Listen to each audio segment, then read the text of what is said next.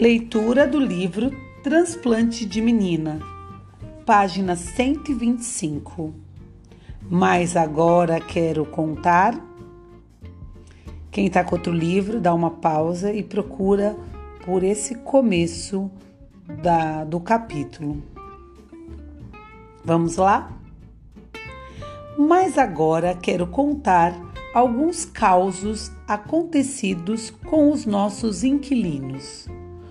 Um deles era casado e deixara para trás, em Riga mesmo, a mulher e dois filhos pequenos para tentar arrumar a vida no Brasil e mandar buscá-los depois, se tudo desse certo. Não deu, ou ele não aguentou a mudança e a saudade, e voltou para a Letônia, só para morrer assassinado alguns anos depois pelos nazistas, junto com toda a família. Mas isso nós não podíamos prever e gostávamos do Sr. Berel, aquele homenzinho franzino, um tanto frágil e melancólico, sempre falando da sua saudade da família. Os outros dois, Sam e Cris, eram mais moços que o Sr. Berel e solteiros. Como nós, vieram ao Brasil para tentar a sorte num país novo, cheio de ânimo e disposição nos seus vinte e poucos anos de idade. Sam era um rapagão moreno como um cigano, musculoso, espadaúdo, sempre bem disposto, sempre pronto para um gracejo, dono de um senso de humor inesgotável. Ele nos fazia rolar de rir quando imitava mamãe mandando a gente lavar os joelhos e ir para a cama. Ainda não havíamos adquirido o estranho hábito brasileiro de tomar banho de corpo inteiro, todo santo dia. Ou então tentar convencer o meu enfastiado irmão do meio a comer o que não queria e que era quase tudo. Ele brincava muito conosco e nós, crianças, vivíamos dependurados nesse samuca. Sam terminara só o curso secundário na Letônia e não tinha profissão definida, mas era o tipo de pau para toda obra, jeitoso com tudo quanto era mecânica e eletricidade. E logo arranjou um emprego nas obras, ainda em fase de acabamento, do prédio Martinelli, o primeiro arranha-céu da América Latina, como eletricista na instalação dos elevadores. O terceiro inquilino, Chris, largou no meio o curso universitário para se mandar para o Brasil, com a roupa do corpo e o seu inseparável violino. Cris estudara música desde menino e tocava lindas áreas e melodias nostálgicas nas suas horas de folga. Não sei que tipo de trabalho ele arrumara para sobreviver. Só sei que, quando voltava no fim da tarde, ia logo fazer sua música, para grande prazer de todos nós não sei o que foi feito dele depois que saiu da nossa casa, se ficou no Brasil ou voltou para a Europa. Ele sumiu da nossa vida e nunca mais soubemos dele. Mas enquanto ele ficou conosco, foi muito bom. Ele era boa companhia e a gente tinha orgulho de ter um violinista de verdade dentro da nossa própria casa. Um belo dia, o Samuca não voltou para casa Ninguém se preocupou, afinal de contas, ele era maior de idade, vacinado e dono do seu nariz. Se resolveu passar uma noite fora, ninguém tinha nada com isso. Mas no dia seguinte, ele ainda não voltou. E no terceiro, tão pouco. E não telefonou, nem deu qualquer sinal de vida. Papai e mamãe e os dois inquilinos começaram a ficar apreensivos. Papai se pôs em campo à procura do rapaz Telefonou para o pronto-socorro, para a polícia, até para o necrotério e nada do Samuca. Ele sumiu e pronto. Todo mundo estava triste. Não sabíamos o que pensar. Esperávamos o pior. E passou mais um dia naquela aflição. Até que, de repente, no quinto dia, o Samuca apareceu em casa, abatido, andando de um jeito estranho. Parecia que estava mancando. Todos voaram para cima dele com mil perguntas: onde esteve, o que aconteceu, o que foi, por que não avisou, o que, é isso com a perna e por aí além. Até que, quando cessou o tumulto, Samuca pôde sentar e contar a sua aventura, bastante incomum, para dizer o mínimo. Ele estava trabalhando no 22º andar do prédio Martinelli, na parte elétrica de um dos elevadores, meio dependurado sobre o poço, como de costume, confiante na sua própria força e equilíbrio, quando se deu o imprevisto. O elevador deu um tranco e o nosso Samuca simplesmente despencou no poço e antes daquele elevador, da altura de 22 andares. Não era para ele sair vivo daquele acidente, ou era? Quem sabe o anjo da guarda do Samuca se lembrou dele no último instante? Mas o mais provável é que o que o salvou da morte certa, esborrachado no fundo do poço, foi a sua própria presença de espírito, rapidez de reflexo e simples força muscular. Contou o Sam que, ao perceber que caía, deu numa fração de segundo uma torção violenta no corpo que o atirou contra a parede do poço relativamente estreito.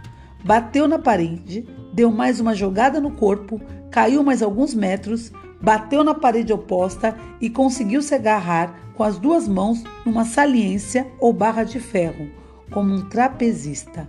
E lá ficou pendurado, gritando por socorro, até que conseguiram retirá-lo dali. Vivo, mas bastante machucado. Naquelas jogadas violentas, ele trincara algumas costelas e deslocara o quadril. E os quatro dias que ficara desaparecido, passara-os internado num hospital, com tantas dores que nem se lembrara de avisar a família, que afinal de contas ele nem tinha em São Paulo, embora nós, crianças, o consideramos pelo menos um tio querido. Samuca sarou ficou bom de todo. Sobrou apenas uma sensibilidade no quadril. De vez em quando, ele sentia dores ciáticas e tinha de tomar cuidado com torções bruscas do corpo pelo resto da vida. Um ano depois, Samuca conheceu uma moça e casou-se com ela, na nossa casa mesmo. Não naquele sobradinho, mas já numa casa boa, isolada, de dois andares, na própria rua Jaguaribe, esquina da Aureliano Coutinho, para onde nos mudamos algum tempo mais tarde. Os noivos eram pobres, pobres, pobres, de marré, marré, marré, mas eram jovens, tinham seus empregos. Ela era secretária bilíngue, inglês e alemão, numa firma estrangeira.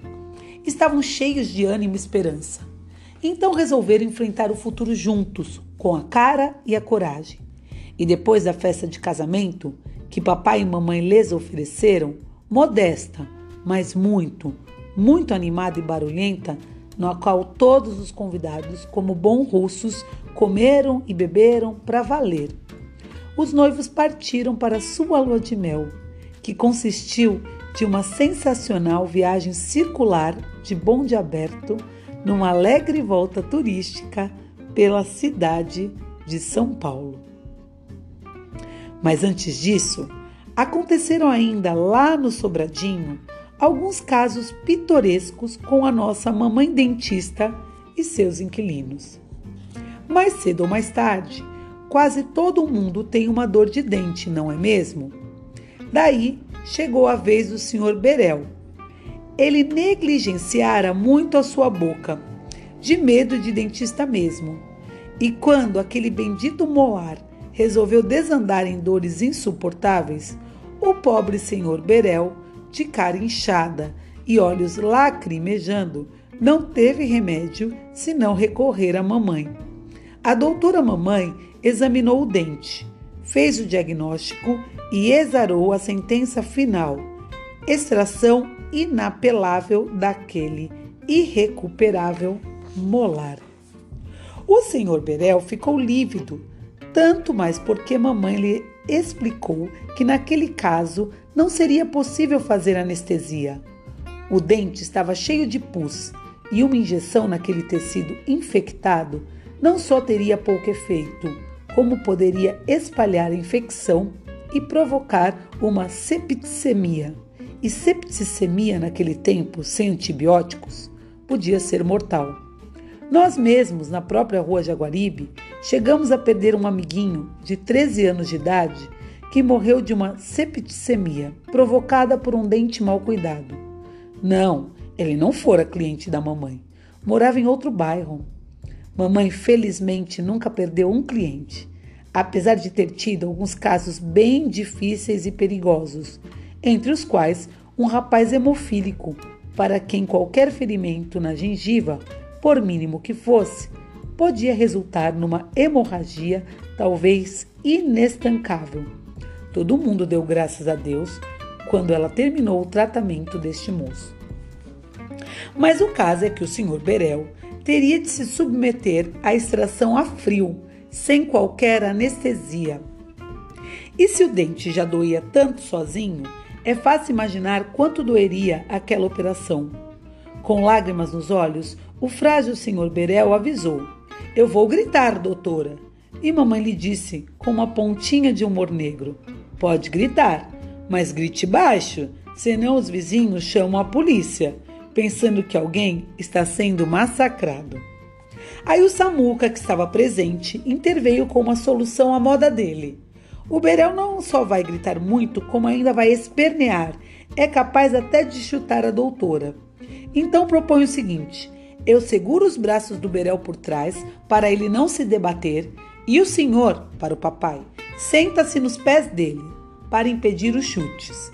E o Cris pega o violino e toca uma música bem forte, bem alto, mais alto mesmo, para cobrir os berros do Berel, enquanto a doutora faz o seu serviço, rápido e eficiente como de costume.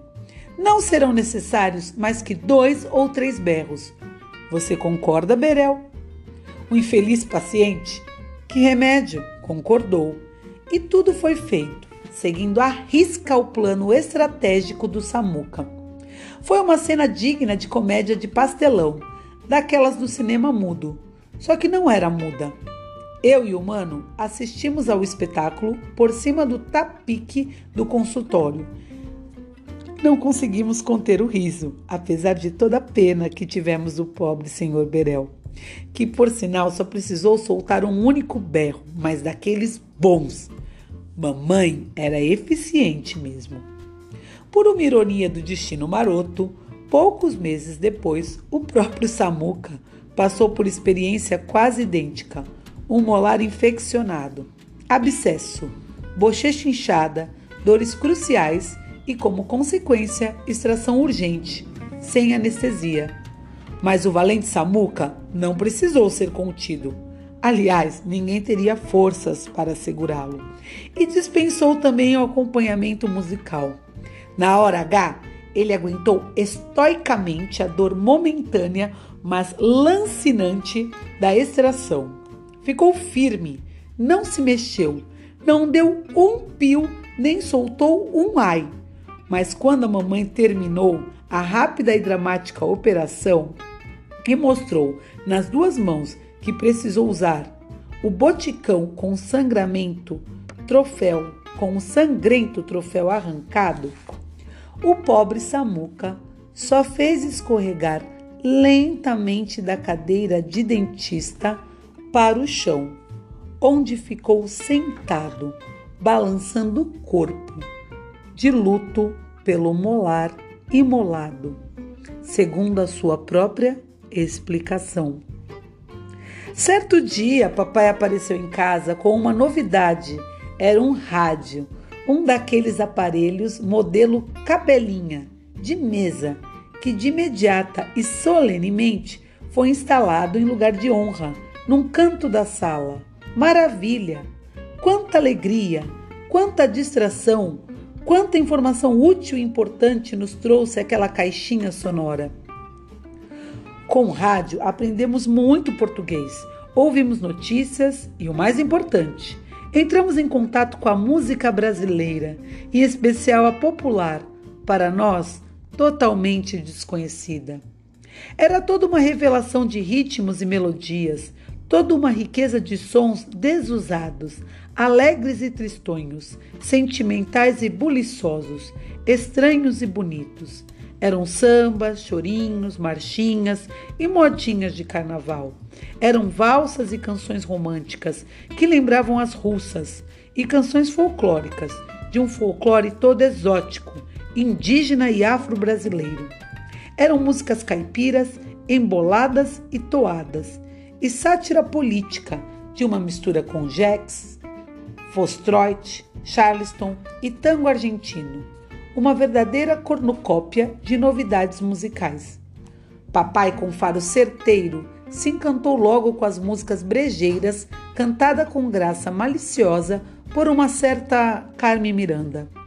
Eu me emocionei com as canções sentimentais de Orlando Silva e as serestas de Silvio Caldas, e com línguas, lindas cantigas sertanejas como Luar do Sertão, Aqueles Olhos Verdes, A Casinha Pequenina. Meu irmão se empolgava com folclore nordestino, melodioso e misterioso, canções como Foi Botô, Senhor, Cobra Grande e outras como Na Serra da Mantiqueira, Meu Limão, Meu Limoeiro, cantadas por Gastão Formente e Jorge Fernandes. E havia as modinhas políticas. Seu Julinho vem sobre Júlio Prestes e João Pessoa. João Pessoa sobre o assassinato desse político lá no Paraíba. Só que a gente nem sabia do que se tratava na época. Outra música que eu só fui entender anos depois dizia: Ai, cadê Viramundo Pemba? Foi no terreiro Pemba, o seu cambono Pemba. Pemba, palavra estranha, o que poderia ser isso? Nem parecia português. O que é que eu podia saber sobre um banda ou candomblé naquele tempo? Nada de nada, de coisa nenhuma. Mas tudo era interessante, intrigante, curioso, bonito, até emocionante. Até hoje, gosto de rádio. O rádio foi muito importante nos nossos primeiros anos de Brasil, quando vivíamos ainda muito isolados.